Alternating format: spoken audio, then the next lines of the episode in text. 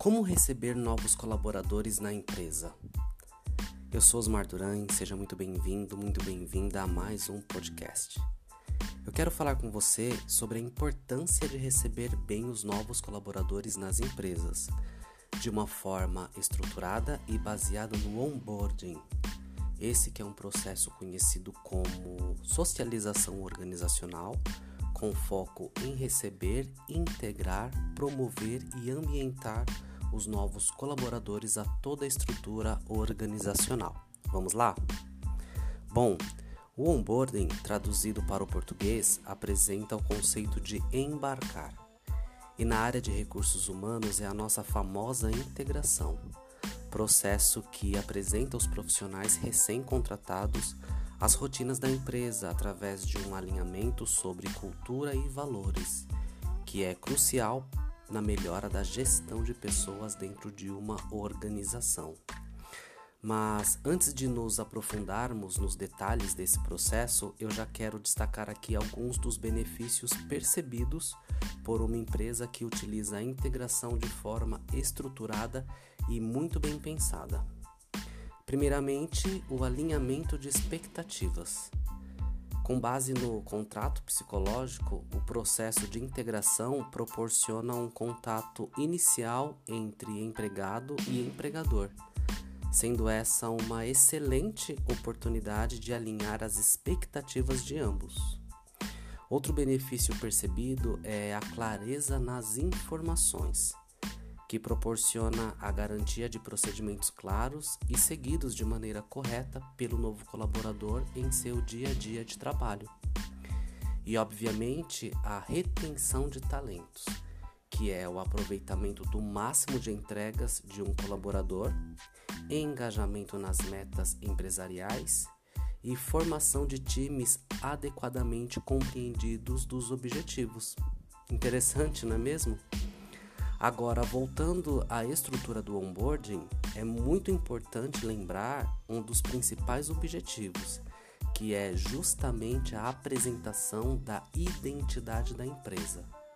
A missão, que define o seu impacto na sociedade, a visão, ou seja, os objetivos da empresa claramente definidos, seus valores, tudo aquilo que a empresa acredita e não abre mão e a cultura organizacional, que são as ações que definem a forma como a empresa conduz o seu negócio.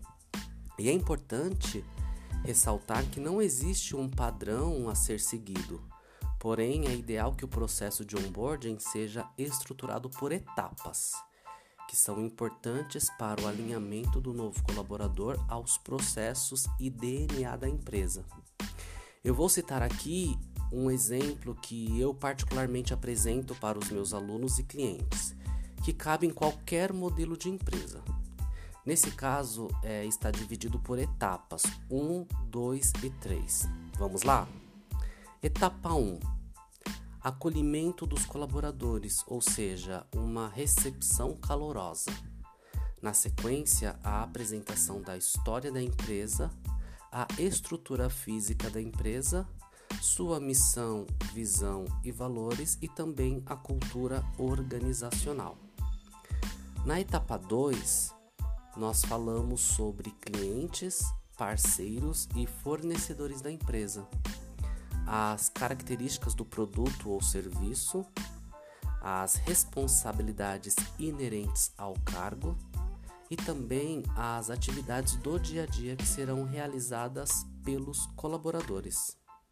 E por fim, a etapa 3, que inclui um tour pela empresa, a apresentação dos gestores, os fluxos e responsabilidades da área de recursos humanos, que são direitos e deveres da empresa e também do colaborador, segurança da informação e algum treinamento técnico, se necessário.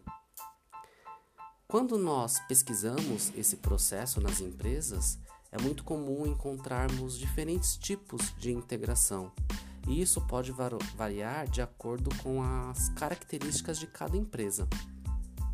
Nós temos, por exemplo, a integração tradicional, que é baseada por apresentação, geralmente em PowerPoint, contendo os procedimentos internos da empresa, metodologia de trabalho, clientes, parceiros e cases de sucesso. Temos uma integração com foco em processos, que pode ter em sua estrutura a apresentação de regras, conceitos técnicos, alinhamento de metas e processos, podendo contemplar também uma imersão com conteúdos técnicos, garantindo aí o entendimento do colaborador com visitas técnicas e atuação prática. E nós temos também uma integração com foco na aprendizagem, que é um processo que ensina ao novo colaborador toda a estrutura da empresa, procedimentos, clientes e sua identidade essa imersão ela pode ser dividida em módulos técnicos e comportamentais e também pode contemplar atividades dinâmicas, provas, visitas e interação com membros de outras equipes. Obviamente que a condução de cada processo depende da necessidade de cada empresa, bem como a sua estrutura. Porém, especialistas afirmam que a integração na empresa deve se estender por pelo menos três meses, de modo que o novo colaborador consiga absorver ao máximo os valores empresariais e suas funções no novo emprego. Mas novamente, tá? Não é uma regra e depende da necessidade de cada empresa. E é importante lembrar, inclusive, que quando pensamos em rotatividade, há sempre novos funcionários entrando na empresa os quais devem se aclimatar à cultura organizacional o mais rápido possível, para que a produtividade seja sempre potencializada. E aí cabe ao RH revisitar constantemente o conteúdo para garantir a atualização dessas informações. Em um contexto geral, é, garantir a produtividade, qualidade e fidelidade de um profissional requer uma estratégia de desenvolvimento e a integração faz parte desse processo. E aí, faz sentido para o seu negócio? Sinceramente, eu espero que sim. É, estruturar um processo de onboarding requer pleno conhecimento da empresa, estratégia e definição de todas as etapas. Precisando de ajuda, pode contar comigo. Eu sou Osmar Durães, ajudo pessoas e empresas a atingirem melhores resultados. Eu fico por aqui, desejo para você um excelente dia, um forte abraço e até o próximo podcast.